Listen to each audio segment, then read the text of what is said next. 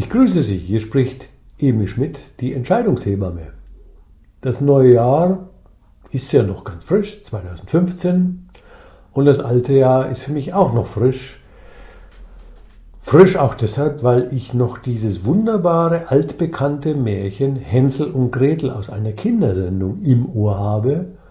Nur wurde das ganz, ganz neu erzählt und diese neue Variante, die mir so gut gefallen hat, die will ich jetzt Ihnen einfach hier nacherzählen.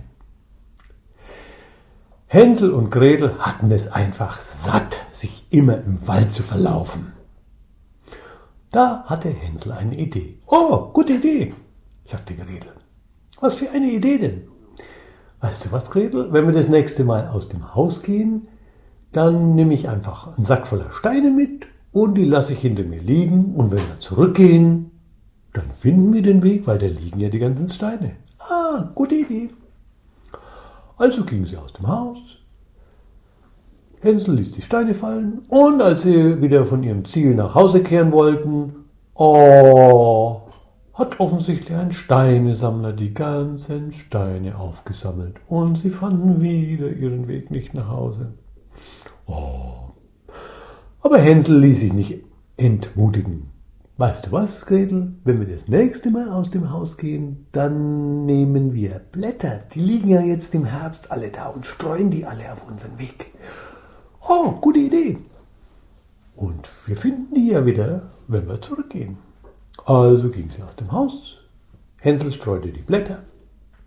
Und als sie von ihrem Ziel wieder nach Hause gehen wollten, hatte ein Wind schon längst alle Blätter weggefegt. Oh. Jetzt war der Hänsel ein bisschen entmutigt. Aber die Gretel war überhaupt nicht entmutigt. Ich habe eine Idee. Oh, gute Idee. Weißt du was, Hänsel? Wir gehen einfach ab jetzt gar nicht mehr aus dem Haus. Dann können wir uns auch gar nicht mehr verlaufen. Gute Idee.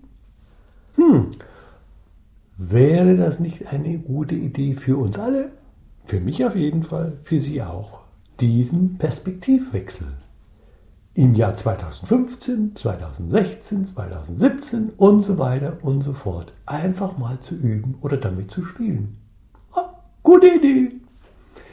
Ihre Entscheidungshebamme, Emil Schmidt.